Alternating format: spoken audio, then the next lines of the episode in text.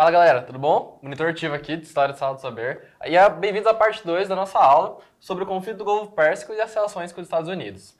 Professor Biro aqui novamente e bora pra frente. Na aula passada a gente acabou de terminar de falar sobre a própria Revolução Islâmica, que aconteceu em 79 e quando foi o Ayatollah Khomeini que chegou ao poder. Nisso a gente destacou para vocês o quanto a relação com o Ocidente e quanto a influência do Ocidente foi marcante para a população que se viu revoltada com o próprio governo.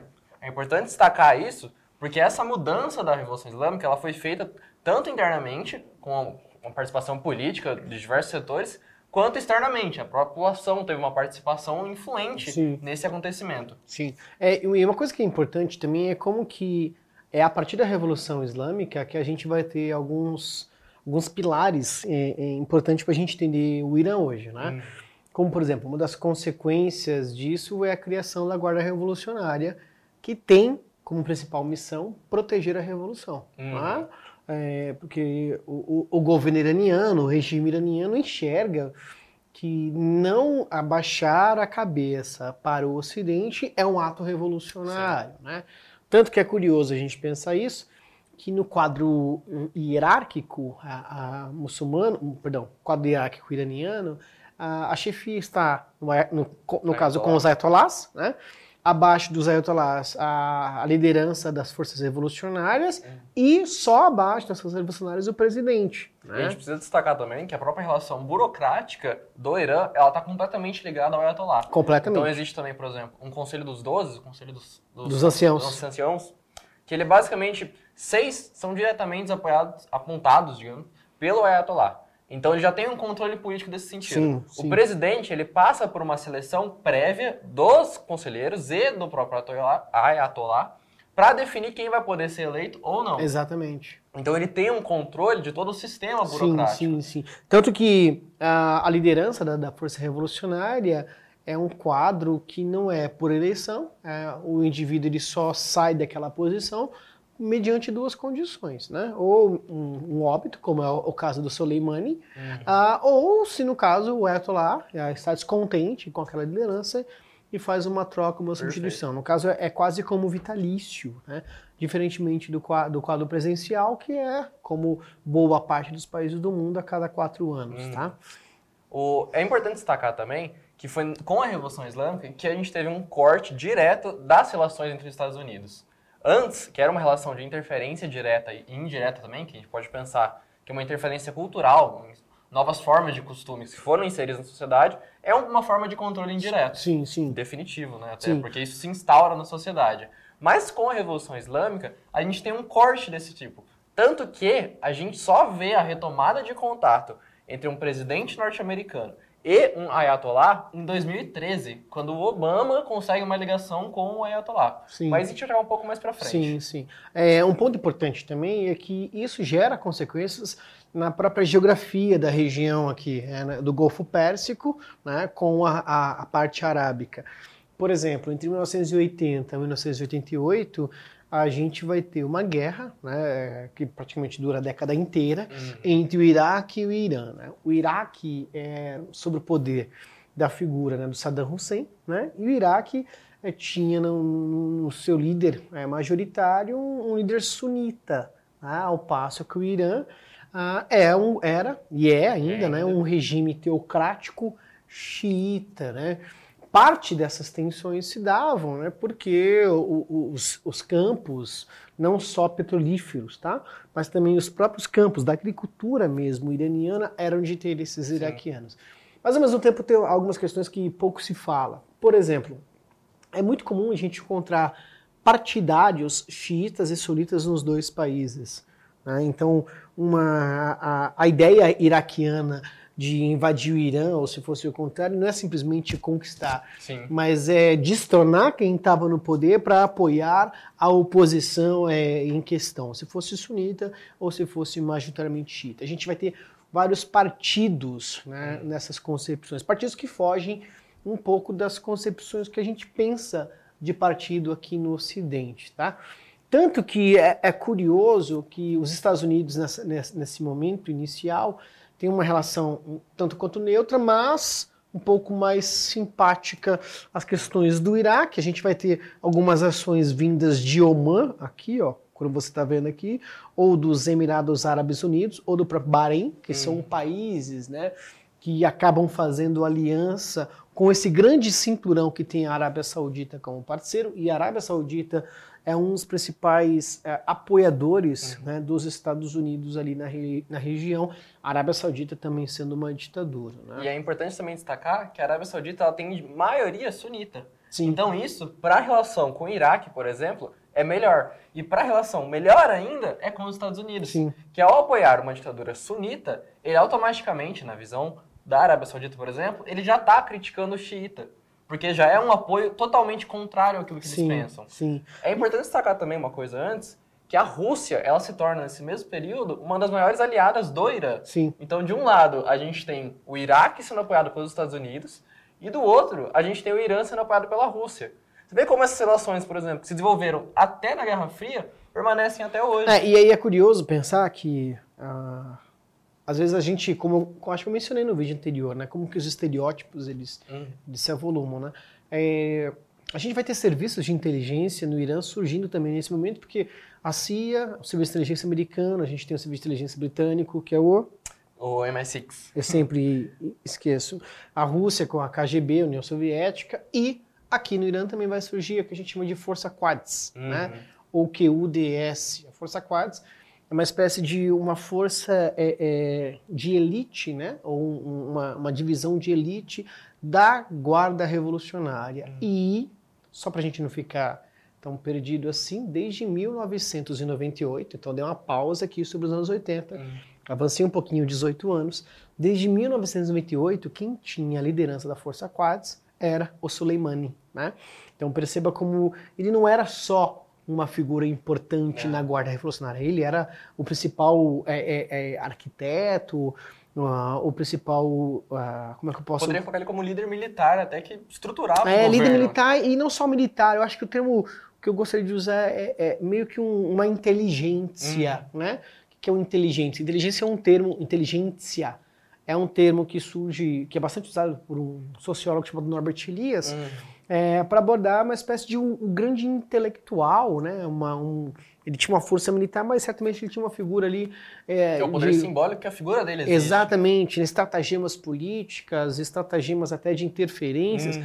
Por isso que o, o, Donald Trump deu a, a, a, declaração de que o Soleimani era uma ameaça iminente aos Estados Unidos e tudo mais, tá? E o Soleimani, ele participou da guerra do Irã-Iraque, né? Muito forte.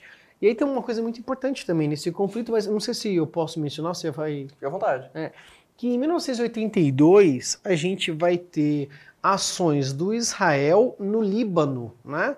Cadê o... aqui. aqui, ó, aqui em cima, né? Você está vendo aqui, uh, o Israel acaba interferindo no Líbano, há uma invasão naquela região, e uh, elementos da Força Revolucionária Iraniana, em especial por meio da Força Quds, né? Acabou treinando libaneses, surgindo aí um grupo chamado Hezbollah, tá? E o Hezbollah não é... Uh, é e não é, na verdade, né? O Hezbollah é um partido, tá? É um partido de defesa dos valores libaneses, da soberania libanesa, é um, há um nacionalismo uhum. por trás dessa questão, uh, e ao mesmo tempo que é um, é um partido há uh, divisões do Hezbollah que realizam atos terroristas. Sem dúvida. Por isso que a gente fala Hezbollah, muitos países classificam né, esse grupo como terrorista, muitos consideram como partido e terrorismo, outros consideram partido como político. partido, tá? Uh, um ponto importante, o Hezbollah, além de defender os valores do Líbano, ele, ele é uma questão interna, né, uhum. é nacional, diferente de uma Al-Qaeda, por exemplo, que é uma coisa coletiva, né? Para é, expansão. É, exatamente, né? ou de um Daesh, que a gente chama de Estado Islâmico, ou de ISIS, né, como alguns chamam. É, o, o Hezbollah também defende os valores, por exemplo, de uma Palestina livre, né? Então, frequentemente está tá apoiando essas questões. Né? Nessa questão da Palestina livre, é importante ressaltar até que o conflito entre o Líbano e Israel, ele afeta diretamente o próprio Ayatollah que está no governo agora, justamente porque ele fez diversas declarações criticando Israel. Exatamente. E a gente tem que lembrar o papel que Israel tem para o mundo judaico-cristão e o, o, apoio que o Trump dá, quase que fiel É, à figura de É, Israel. e aí é legal você mencionar isso porque é o seguinte, a gente está falando aqui, voltando na década de 80, 82 surge o Hezbollah, em 89 o Khomeini morre e quem assume é o Khamenei, que é o atual Ayatollah, inclusive. É, mas, dentro dessas condições, há um, há um ponto importante também, não sei se vocês sabem, se vocês têm ciência disso, mas na Assembleia eh, Iraniana, que é composta por 290 deputados, a gente tem cadeiras para judeus. A gente tem judeus que ocupam a cadeira no parlamento iraniano. Né? Então, olha que eh, complexidade que é essa relação. A gente tem uma, uma população irani- eh, eh, de judeus no Irã que é baixa, né? É, mas que manifestam o seu credo e tudo mais. Né? Ah, tem suas críticas, inclusive, alguns deles, a maneira como Israel lida com o seu papel enquanto Estado, Sim. inclusive. Né? A gente tem nesse parlamento iraniano é, figuras de armênios, de assírios, de zoroastristas. É uma minoria religiosa, é uma minoria política? É, mas é uma minoria que se assenta. Então, perceba como é complexo todas essa, essas questões, né? A gente tem retomando uma guerra entre 80 e 88, Irã e Iraque, Uhum. apoio dos Estados Unidos. Em 82, o surgimento do Hezbollah, mediante forças xiitas iranianas, né, que treinam essas figuras lá no Líbano para proteger da ação de Israel. Em 89 a gente vai ter a morte do, do Khomeini, mas também tem um, um outro ponto importante aí. Em 1988, né, nas tensões que aconteciam aqui no Golfo Pérsico, né, na guerra de Irã e Iraque, ah, a gente tinha um, um- um navio da Marinha Americana né, a- a- ali nessa região. Essa região aqui, ó, percebam, chamado Estreito de Hormuz, ok? Aqui, cerca de um, é, um terço a 40% do petróleo do mundo passa por essa região. né? E frequentemente o Irã ameaça fechar o Estreito de Hormuz. Gente, Hum. Se fechar o Estreito de Hormuz, a a gasolina vai. Gasolina, o, o petróleo vai, vai alcançar preços assim absurdos, né? Hum. É, então, um conflito Irã-Iraque, meu, pro, pro comércio mundial, pra economia mundial, é horrível, né? Mas essas tensões aqui. O que acontece? Em 88, um, um- um- esse, esse navio americano acaba ah, disparando contra um avião comercial iraniano que tinha 290 pessoas Hum. a bordo. 290 pessoas ah, acabaram morrendo, obviamente, né? Ah, e a, a justificativa foi o seguinte: olha, achávamos que fosse um caça iraniano. Então, recentemente a gente teve o caso, né? a semana algumas semanas, né? Ah, já que está indo para o YouTube, para o Spotify, para o YouTube, e pro Talvez pro- faz muito tempo, talvez faz pouco tempo. é, a gente teve o caso do avião ucraniano abatido no Irã, o que foi um, um erro caótico, bizonho, mas infelizmente esse erro também aconteceu feito pelos americanos. Uhum. né? Eles depois, lá na década de 90, pagaram uma indenização às famílias das vítimas, mas isso diz muito sobre essas tensões. É um, é um lugar que está praticamente no barril de pólvora, se a gente Sim, for pensar. sim. Qualquer ação ela pode levar a algo exponencialmente maior. Sim, E é interessante pensar que toda essa relação que a gente vai vendo também afeta o Brasil. sim, É importante destacar isso, porque qual era o papel do Brasil desde os anos 80 à década de 90? A gente tem que levar primeiro. O Brasil ele era um parceiro econômico do Irã desde a década de 50. A partir da década de 60 foi explorando e sempre vendeu matéria-prima, ele sempre bateu commodities. A gente tem aqui uma imagem que ela destaca tudo que a gente vende para o Irã. Em primeiro lugar, e a gente é o primeiro vendedor de milho deles, a gente vende quase um bilhão de milho por ano. Um bilhão de milho em dólares, né? Então é muito dinheiro. Em segundo, a gente tem a soja. Depois, farelo registração do óleo de soja. E a carne bovina. Então a gente vê que o Irã é um parceiro econômico extremamente importante para a entrada de dinheiro no Brasil. E mais importante, a nossa balança comercial é extremamente favorável, porque eles só com- a gente só compra deles ureia, que é um valor significativo, que não chega a 100 milhões. Então a gente vê que a nossa balança com Uhum. eles é extremamente favorável. E, Eu- e- e é bom você pontuar isso, desculpa até te interromper, para mostrar como que a nossa agenda diplomática ela sempre se, se caracterizou é, por, um, por um, um viés nacional, né? A parte de todas essas questões, a gente estava em plena ditadura, mas a gente estava negociando com o Irã, por exemplo, Na década de 80, a gente, de 70 a 80, a gente começou a negociar com países africanos socialistas. Então, perceba como a, a nossa política internacional, hum. ela sempre foi muito é, é, válida, né? sempre foi é, muito inteligente. Né? A nossa diplomacia focava nas necessidades do país. Exatamente. A gente se foi, nós sempre tivemos posturas diplomáticas, não hum. estou dizendo nós enquanto país, porque houve conflitos aqui com os nossos vizinhos, né? Mas as nossas políticas internacionais sempre se pautaram pela diplomacia. Uhum. Né? Então, quando você traz isso e perceba que as origens remetem aos anos 50, se desdobram durante a ditadura militar. Então não é uma coisa de agora, ou de 12 anos atrás, ou de 16 anos atrás. É de uma coisa tempo. de décadas, né? A gente teve também, é, durante o governo. Começou com o governo de Sarney, mas mais pra frente se envolveu com o FHC, com Lula, com a Dilma, inclusive com o Temer, de visitas de diplomatas do Irã para o Brasil. E a, gente, e a gente ressaltou na primeira aula que só em 2013 que a relação entre os Estados Unidos e o Irã voltou a ser feita. É. E o Brasil ele teve um papel nisso de ser uma diplomacia intermediária, Sim. que era como o Brasil se comportava e era a, a, forma clássica que o Brasil estava com a diplomacia internacional. É um exemplo disso. Por exemplo, nos anos 90, é, houve bastante receio a respeito é, da produção de armas nucleares pelo Irã, hum. né? Tanto que temia-se muito que o Irã produzisse isso e tudo mais.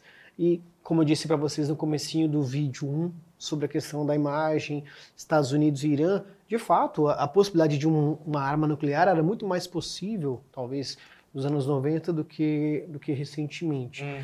É, tanto que houve atentados à embaixada é, de Israel em, em, Buenos Aires, houve atentados, por exemplo, a, a hospitais israelitas. 56, se eu não me engano, foi um, um, momento marcante que o, o Irã junto com alguns grupos guerrilheiros, ele marcou um ataque em Buenos Aires. É. Ele ficou bem famoso, né? Porque ele acabou sendo bem polêmico de como lidar com isso. O mundo estava uhum. desenvolvendo uma diplomacia ainda e teve um ataque terrorista em Buenos Aires. É, e, e também aconteceu em 92 e 94, uhum. né? Então, é, que inclusive o Donald Trump disse ó, que Soleimani foi um dos responsáveis em arquitetar o, o, aquilo que aconteceu é, lá em Buenos Aires na década uhum. de 90. Então, na década de 90 havia uma tensão muito forte né, e havia vários olhares é, discriminatórios a respeito do Irã. O que, que aconteceu? Em 2010, o Irã sempre tentando fazer o enriquecimento de urânio.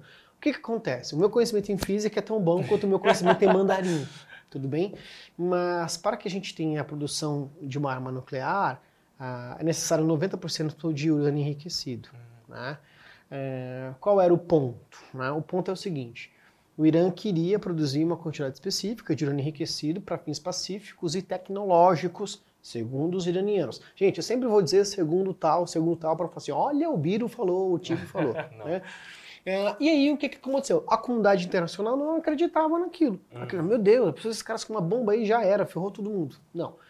Então, em 2010, né, o Brasil com a Turquia, né, o Brasil com o governo do presidente Luiz Inácio Lula da Silva e a Turquia com o Erdogan, que ainda está no poder, uhum. intermediou né, um acordo do Irã com a comunidade internacional, né, com agências nucleares, onde o Irã mandaria uma quantidade específica é, para a Turquia, uhum. esse urânio seria enriquecido na Turquia e depois voltaria para o Irã. Ou seja, assim a comunidade internacional estaria vendo o que estava acontecendo e tudo mais.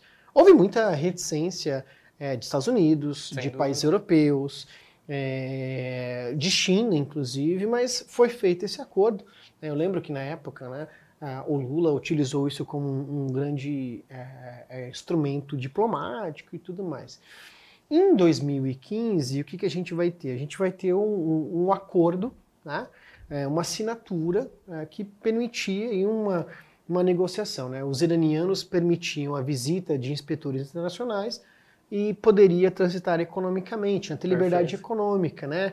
Não sofrer nenhum embargo econômico, não sofrer nenhuma sanção econômica. Isso foi no governo Obama, inclusive. O que, que aconteceu? Em 2018, o Donald Trump ele sai do acordo nuclear. Né?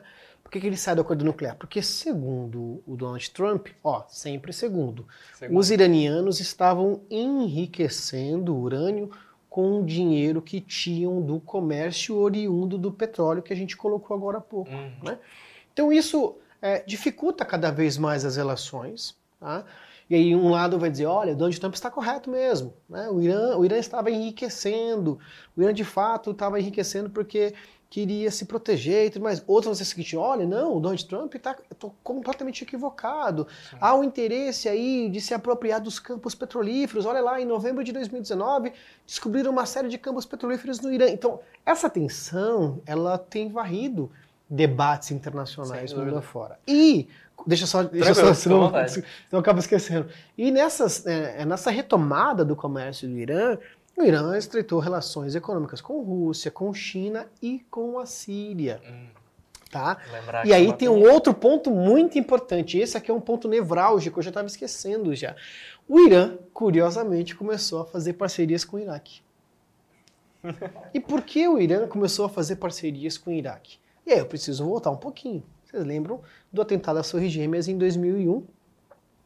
E o, Bush dizia que iniciaria uma nova cruzada, né? Combater o, o, islamismo e tudo mais. É importante, só fazer um comentário, o Bush, ele definiu essa, essa região como o cinturão do mal. Eixo do mal. O eixo do mal, exato, perdão. Exato. Então, já começa aí. Exato. E aí, quando a gente vai ter depois uma invasão dos Estados Unidos ao Iraque, e o Bush alegava que o Iraque tinha armas químicas, e foi comprovado que não se tinha armas químicas, uh, a gente vai ter a deposição do Saddam Hussein, hum. E quem assume o poder no Iraque foram xiitas. Então, à medida que a gente vai ter xiitas assumindo o poder no Iraque, as relações entre Irã e Iraque acabam se aproximando. O inimigo vizinho passa a ser um grande aliado. Então a gente vai ter o apoio do Irã com o Iraque, o apoio do Irã com a Síria, né? o apoio do Irã com a China para lá e o apoio do Irã com a Rússia. Né? Além do apoio do Irã com o próprio Líbano. Né? Então, você percebe que há, há uma condição para que tudo isso tenha acontecido. E é né, sintomático saber que o Soleimani ele foi assassinado em Bagdá, no Iraque. E segundo, sempre segundo, o governo iraquiano, o Soleimani estava numa uh, missão diplomática, numa missão pacífica. A, a, questão importante aqui é, a gente já disse várias vezes aqui, como é que esse cara ele é, ele é nevrálgico, né? ele é muito hum. importante hum. nessa, nessa condição. É muito mais do que um simples cara. Exato, né? O Irã, é, junto com a Síria, junto com a Rússia, foram os principais responsáveis em acabar com o Estado Islâmico. Né? E isso elevou a condição de Soleimani numa posição de destaque não mais apenas no território iraniano, não Perfeito. mais apenas na sua proximidade com o Iraque, mas em todos os seus aliados possíveis. Tá? Então, uma coisa que é fundamental a gente pensar são os desdobramentos desse fato, dessa, desse, desse pólvora, né, desse balcão que a gente vai ter aqui. E aí tem um detalhe muito importante. Em novembro de 2019, a gente teve no Irã manifestações populares contrário ao aumento dos, do, do combustível, da gasolina no Irã. E a gente teve repressão do Estado. Né? O Estado Forte. iraniano reprimiu o, o, a população. Então, uma coisa que é importante é que antes do, do, do, do acidente, do evento, da, da, da, morte do Soleimani, a gente tinha o Estado iraniano tendo problemas pontuais na sua população. Sim. Esse é um ponto. Ponto 2. A gente vai ter no finalzinho, a gente vai ter, a gente teve no finalzinho de dezembro de 2019, uh, ah, um, um, uma figura que trabalhava para os Estados Unidos em Bagdá, assassinada. Como retaliação, os Estados Unidos atacam é, é, iraquianos e a gente vai ter a morte de, de 25 pessoas, se eu não estou equivocada. Como retaliação a isso, a gente vai ter o Hezbollah, né? ou ações do Hezbollah, segundo agências internacionais, no Iraque tentando invadir a embaixada americana no Iraque, em Bagdá. A embaixada americana em Bagdá é a maior do mundo. Isso gerou uma certa apreensão e a consequência disso foi o assassinato do Soleimani, como vocês acabaram acompanhando, porque viam no Soleimani o, o grande, a, a figura que estava desestabilizando isso e colocando em risco, por exemplo, os interesses americanos e certamente a futuros, segundo Donald Trump, ataque a questão americana, ah, no caso ao Estado americano. Mas só, só um pontinho, só, só um ponto. E aí, ao mesmo tempo, a gente tem que pensar uma coisa, tá, pessoal? a gente vai ter reeleição esse ano nos Estados Unidos. Era esse? Né? Uh, a, gente tem a, a gente tem o Donald Trump passando por um processo de impeachment é, nos Estados Unidos. Uh, então, alguma coisa há de ser feita aqui nesse caso, e isso vai gerar algumas consequências. Uhum. O fato é que a ação do, dos Estados Unidos foi, foi de imediato é, reprimida pela comunidade internacional. Então, isso já para uma campanha do Trump já cairia mal. Só que aí o que aconteceu? Aconteceu, infelizmente, um incidente é, do avião. avião ucraniano. E o incidente do avião ucraniano, somado a, aos ataques, a resposta né, iraniana aos Estados Unidos, a, atacando, por exemplo, bases americanas no Iraque, mas sem provocar feridos, sem provocar danos mortais, fez com que o Donald Trump ficasse numa condição de, de, de estrategista Sim. vitorioso, né? Então talvez Como se tivesse previsto o que ia acontecer. Exatamente. Então isso gera, vai gerar alguns impactos e isso fortalece a figura do, do, do Donald Trump, perdão, nesse processo de impeachment, né? E alguns analistas apontam que no Senado certamente ele vai vencer, então ele não vai sofrer impeachment, Sim. sai vitorioso desse pleito. E recentemente vocês devem ter visto a resposta ou o tweet que o Donald Trump deu para as lideranças iranianas. Ó, novamente, na frente a gente tem o Ayatollah Khamenei, uhum. abaixa a força revolucionária, e depois o presidente que é o Hassan Rouhani, que está no poder desde 2013, né? Certo. Onde o Donald Trump diz o seguinte: olha, é, não atirem seus manifestantes. Então, você percebe como ele se coloca e fica numa condição favorável diante ele do Ele quase se coloca como um salvador até. Exato. E é importante também destacar que na eleição do Donald Trump, quando ele foi eleito para os Estados Unidos como presidente pela primeira vez, ele se elegeu com uma das propostas principais dele, retirar seus soldados do Iraque. E é interessante pensar que essas ações dele acabam sendo meio paradoxais. Uhum. Porque ao mesmo tempo que ele está falando de tirar do Iraque, a gente vê uma interferência quase que direta no Irã. Aí, e aí, tanto que uma das. O Iraque hoje, que é parceiro do Irã, é, exigiu a retirada imediata das tropas Declarou americanas. como grupos terroristas. Exato. Até. Isso é um ato pontual Exato. do parlamento ira iraquiano. Exato. O grupo ira o parlamento iraquiano declara né, os Estados Unidos como terrorista, ah, que, exigindo a retirada. E aí ah, o Pentágono disse que não vai que não retirar. Vai. E aí um ponto importante a gente definir terrorismo. Né? Ah, o que é terrorismo? Terrorismo é desestabilizar território, terrorismo é desestabilizar uma política nacional, terrorismo é desestabilizar um povo? É. Então, será que o terrorismo aqui só tem um lado? Será que o terrorismo é só é, dos estereótipos que a gente acaba criando? Será que não pode ter estados terroristas no Ocidente, por exemplo? Bom, galera, deixamos vocês com esse pensamento aí. Para finalizar, eu gostaria de agradecer ao professor Bilo pela participação. Eu espero que vocês tenham gostado. Lembrem-se que vai ter um podcast depois, se tudo der certo, vai estar na descrição. E se tiver mais alguma dúvida ou se tiver qualquer coisa que você quiser perguntar, manda nos comentários que a gente responde. Algum tópico também que vocês tiverem interesse, só mandar pra gente. Valeu, galera. Beijo grande. Tchau, tchau.